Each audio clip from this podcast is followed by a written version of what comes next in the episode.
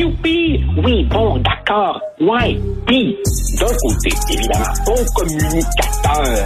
Mais de l'autre côté, communiquer quoi aux auditeurs? Et pourtant... Un sociologue, pas comme les autres. Joseph Facal. Alors, Joseph, dans ta chronique, excellente chronique encore aujourd'hui, tu parles bien sûr de la théorie du genre et des trans et tout ça. Écoute, euh, d'entrée de jeu, je ne veux pas me citer, mais bon, dans ma chronique d'aujourd'hui, je parle à une de mes amies. Je parle d'une de mes amies qui me dit que quand tu vas sur le site du Collège des médecins, on te demande si tu es à genre, euh, de genre fluide, bigenre, cisgenre, de genre multiple ou autre. C'est quoi autre? J'en ai aucune espèce d'idée, mais Richard, Richard, ayant lu ta chronique, euh, je, je, suis tombé en amour avec une de tes définitions. Tu as dit, si ça continue comme ça, je vais inventer le flexi-genre. Oui. J'ai le goût de passer une semaine en flexi-genre. non, écoute, je sais pas. Je, je sais pas, mais, mais tu sais, j'ai l'impression que, enfin, il y a une partie de nous, je pense, qui, qui rions. On peut pas faire autrement que de rire. Il y a une autre partie de nous qui, entre moi, qui trouve ça terriblement hypocrite parce que je me dis souvent que et que ce sont des combats faciles au sens où c'est tellement difficile de changer la société. Alors changeons les mots. On reste dans nos bureaux puis on invente des mots. Mais comment ça se fait que parce que tu parles à n'importe qui, monsieur et madame tout le monde. Euh, sais, je sais pas comment les appeler, là, mais, mais les gens qui sont pas là, dans la théorie à longueur de jour, là, qui travaillent puis qui essaient d'améliorer le sort de leurs enfants. Bon, monsieur et madame tout le monde, ils disent, euh, sais, toutes ces définitions-là, ils disent, ah non, c'est quoi cette affaire-là? Ça touche 0,01% de la population. Veux-tu me dire comment c'est rendu maintenant au Collège des médecins, Christy? Alors, alors il y a, y, a, y, a, il y a deux facteurs. Le premier facteur, on en a souvent parlé, toi et moi, c'est le manque de colonne vertébrale des directions d'établissements ou d'organisations qui considèrent que quand trois pelés et quatre tondus sur Twitter te prennent à partie, t'es supposé paniquer et là, évidemment, tout de suite, tu t'ajustes. Mais il y a un autre phénomène plus insidieux. Rappelle-toi, à l'époque, dans les années 70, à l'époque où les ML faisait la pluie et le beau temps dans le monde syndical, dans le monde communautaire, à l'UCAM, c'était toujours une extrême minorité. Mais ils avaient compris ce que eux-mêmes appelaient l'entrisme. Autrement dit, tu entres dans une organisation et là, il suffit de deux, trois personnes bien placées, obstinées, qui tapent toujours sur le même clou et une petite poignée de gens peut finir par influencer toutes les politiques publiques d'une institution. Moi, je le vois, par exemple, dans le monde universitaire, où tu as une petite poignée d'apparatchiks, de bureaucrates qui sont à fond dans l'idéologie EDI, équité, diversité, inclusion, ce dont se contrefoutent la majorité des étudiants et des profs. Mais ils ont des positions de pouvoir dans les institutions maintenant. Écoute, au Conseil national de Québec solidaire, il y avait trois micros. Un micro pour les hommes, un micro pour les femmes et un micro pour les trans. Ouais. Et, et l'affaire, Richard, l'affaire, l'affaire, c'est que ces militants ont parfaitement bien compris à quel point tu peux tirer profit, capitaliser de sur l'ignorance des autres. Par exemple, c'est toi-même qui as euh, noté que QS avait tiré profit de la naïveté et de l'inculture des péquistes et des libéraux avec le mot intersectionnalité. Tu vois, la motion, le piège dans lequel ils sont tombés. Alors évidemment, les gens se disent, bof, une petite motion là-dessus, c'est anodin, mais aha, on place le mot intersectionnel et là, on ne réalise pas après l'avoir appuyé, qu'on vient de mettre l'épaule dans le tordeur. C'est la multiplication à l'infini des catégories de victimes. Donc, ce sont des gens, des gens dont on peut rire, mais qui en même temps sont extrêmement habile et manipulateur. Et d'ailleurs, tu as vu, le PQ a corrigé le tir hier. Pascal ah. Bérubé, sur son compte Twitter, dit suite euh, au texte que j'ai écrit qu'il n'appuyait pas l'intersectionnalité. Bref, ils se sont un peu gourés là-dessus. Je reviens sur ta chronique. Tu fais un lien entre ce qui se passe au Canada et ce qui se passe en Écosse. C'est très important. Explique-nous ça. Alors écoute, moi je suis euh, évidemment ce qui se passe en Écosse parce que, que veux-tu, en tant que souverainiste, je suis intéressé par euh, le mouvement souverainiste le plus vigoureux en Occident, encore plus qu'ici et en Catalogne. Donc j'ai été, ben oui, un peu attristé quand j'ai appris que la première ministre souverainiste, Madame Sturgeon, avait dû remettre sa démission. Et elle a été essentiellement emportée, bien qu'elle plaide la fatigue, par la controverse liée à un projet de loi qui voulait étendre les euh, droits pour les transgenres et en particulier une controverse euh, relative au fait que un individu euh, condamné à la prison pour viol un homme se fait maintenant déclarer femme alors qu'il n'a pas été opéré et obtient le transfert dans une prison pour femmes. Et là, évidemment, en Écosse, ils ont eu le bon, ils ont eu le bon sens de se dire, wow, wow, wow, qu'est-ce que c'est que cette affaire-là? Et curieusement, au même moment, un excellent dossier, je salue la compétition, dans la presse, nous montre que ici, au Canada, les transferts de, d'hommes qui se déclarent femmes dans les prisons pour femmes euh, continuent. Et, le gouvernement et, Joseph, Joseph, quand ça a commencé ça, que tu pouvais te déclarer femme sans passer par une thérapie hormonale ni passer sous le bistouri, juste tu te lèves un matin et tu dis je suis femme, je vais te transférer dans des prisons des gens comme toi, des gens comme moi, des gens comme plein d'autres personnes ont dit, regardez bien, ça va être une question de temps, une question de temps où il va avoir une femme qui va être violée par un de ces hommes-là dans un gym, euh, dans un vestiaire de gym ou dans une prison, puis on nous a dit, ben voyons, ben voyons. Vous êtes vraiment alarmiste et tout ça. C'est arrivé. Ah, voilà, Richard.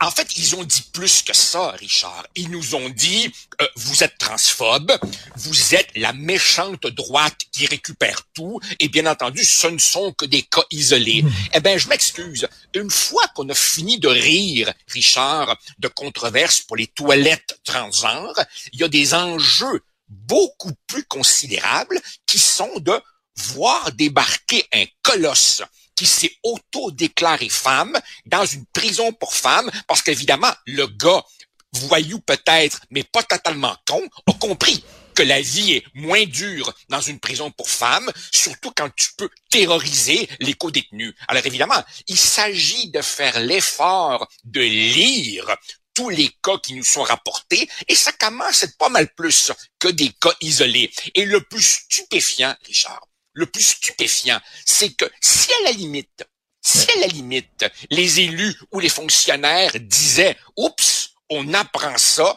euh, on va reculer. Non, non. Je cite dans ma chronique le chef de cabinet du ministre fédéral qui dit, on connaît cette situation, on est inquiet, c'est troublant, puis on fera rien pareil. Alors incroyable, c'est incroyable. Je te lisais, je lisais ça, c'est Marco euh, Marco Mendicino, euh, donc euh, directeur du cabinet du ministre fédéral. Je le cite. Ces données soulèvent de bonnes questions, c'est inquiétant, mais dans un avenir proche, il n'y a pas de changement politique en vue. J'ai lu ça dans ta chronique, je suis tombé en bas de ma chaise. Richard, Richard, il faut lire euh, l'excellent, je, je, lui lève mon chapeau, l'excellent dossier du journaliste Tristan Péloquin dans la presse qui nous ressort les données du service correctionnel du Canada qui précise que 44 des détenus transgenres incarcérés dans les pénitenciers fédéraux ont déjà été condamnés pour des crimes de nature sexuelle et 41 purgent une peine liée à un homicide. Et là, on parle de personnes s'identifiant comme femmes, pas nécessairement ayant transitionné au plan chirurgical ou hormonal. Et le gouvernement fédéral connaît ça, laisse aller, c'est mais, mais, mais, dans les faits, c'est quoi s'identifier comme femme? Est-ce que tu peux euh, une semaine dire que tu es femme, puis après ça, tu te sens homme et tu, te identifies homme, puis ça va selon tes humeurs et ton ressenti? C'est ça? Ben, ça a l'air à ça. Le problème, évidemment, c'est que si tu réussis obtenir ton transfert dans une prison pour femmes, euh, tu reviendras pas en arrière parce que, à l'évidence, il vaut mieux passer quelques années dans une prison pour femmes que dans une prison pour hommes. Et, imagine-toi une athlète amateur qui travaille fort, une fille là, qui est la meilleure dans son sport, là, puis débarque ton colosse. Là ton colosse, qui lui, là, vraiment, là, est meilleur qu'elle, puis gagne toutes les médailles, à un moment donné, elle se dit, ben, ben voyons, c'est quoi ça? Tu sais, ça c'est injuste. Écoute, Richard, on, peut transitionner dans les deux sens. Je te pose une question. Est-ce que c'est l'effet du hasard, à ton avis, qu'on voit des hommes devenus femmes se lancer dans des compétitions féminines alors qu'on ne voit pas de femmes devenues hommes se lancer dans des compétitions masculines? Comment ça se fait que c'est juste one way quand il est question du sport? Hein? C'est drôle parce que aux États-Unis, aux États-Unis, euh, dans la NCAA, donc les ligues universitaires, tu as un nageur devenu nageuse qui s'appelle Liam Thomas, qui évidemment démolit la compétition par des marges délirantes. Tu trouveras évidemment des photos de lui facilement sur Google où tu le vois sur le podium avec évidemment le paquet bien en vue entre les jambes car il n'a pas été opéré. Et le gars fait 6 pouces 30 livres de plus que les deux filles en deuxième et troisième position. Et et le bout du bout quand on lui a demandé pourquoi il n'avait pas transitionné complètement, il a répondu parce que j'avais peur que ça nuise à mes performances sportives. Autrement dit, il sait l'avantage que ça lui donne au départ. et, la science maintenant est tout à fait claire. Tu as beau transitionner au plan hormonal ou au plan chirurgical, tu gardes les avantages musculaires et de capacité cardiovasculaire liés à ton sexe de naissance. Et pendant ce temps-là, on veut culpabiliser nos enfants qui, à l'Halloween, se déguise en samouraï japonais ou en mariachi mexicain en disant ça c'est épouvantable, tu t'accapares la culture d'un autre, mais par contre tu peux t'accaparer le sexe d'un autre puis il n'y a aucun problème. Ah, écoute Richard, écoute Richard, le, le, le, le, problème évidemment est que nous sommes maintenant dans le Canada de Justin Trudeau et je plaide coupable. J'ai longtemps cru longtemps cru que cet homme était un clown insignifiant. Je réalise aujourd'hui que derrière le clown, il y a en fait un idéologue dangereux. Et je crois même que c'est toi, quelque part, qui as écrit que les gens qui ont peu de culture tendent souvent à se cramponner à un seul livre, comme les extrémistes religieux qui ne jurent que par la Bible, la Torah ou le Coran. Eh bien, Justin Trudeau compense son manque d'éducation et de culture réelle par un attachement fanatique à une idéologie woke, simpliste et devenue dangereuse. Et les prisons sont un exemple parmi tant d'autres. La bonne nouvelle, la bonne nouvelle, ah, Joseph, c'est que pendant, pendant longtemps, euh, les chroniqueurs de Québécois, faut le dire, faut appeler les choses comme elles sont. Parce qu'à Québécois, euh, tu as des chroniqueurs qui sont plus conservateurs, plus à droite, qui sont barrés dans d'autres médias. Ça fait longtemps qu'on... Ça fait... C'est vrai, ça? Ben oui. ça fait... Ça... oh ben! ça fait longtemps qu'on prêche dans le désert puis qu'on dit de faire attention. Et là, soudainement, dix ans plus tard, tu vois qu'il allume au devoir, puis il allume à la presse.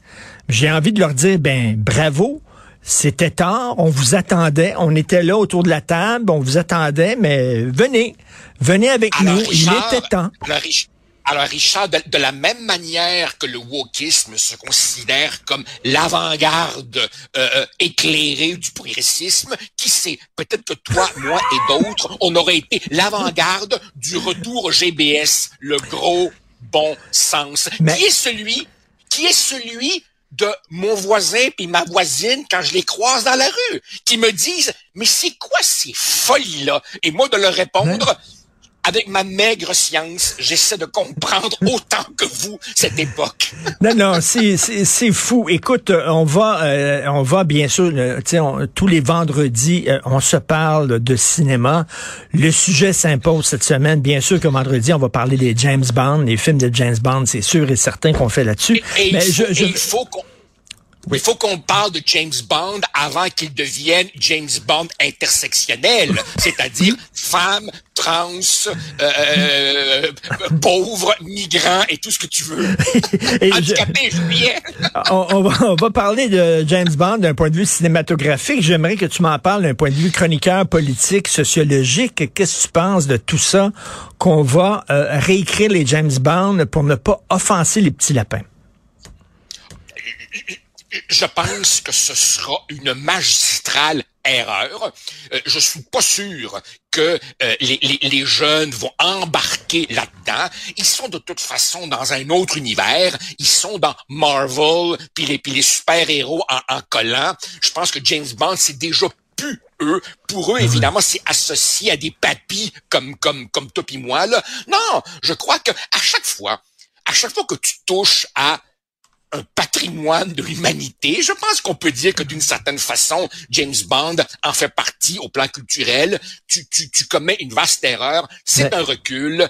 Euh, non, non, ça ça marchera pas. De la même manière, t'as remarqué, le, les, les, ouvrages de, de Roald Dahl puis compagnie, déjà tu vois, le, excuse le mauvais mot, le backlash de gens qui se disent ça n'a pas de bon sens. Et c'est toujours, Richard, la même affaire. On part d'un constat indéniable qui est que les sensibilités évoluent et il faut s'ajuster et on pousse ça trop loin. C'est pas juste de faire attention dorénavant pour ne pas blesser, c'est revenir en arrière et réécrire.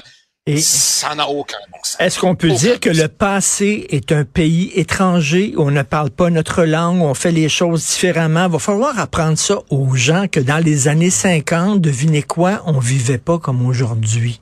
Ben oui. Da. Ben oui.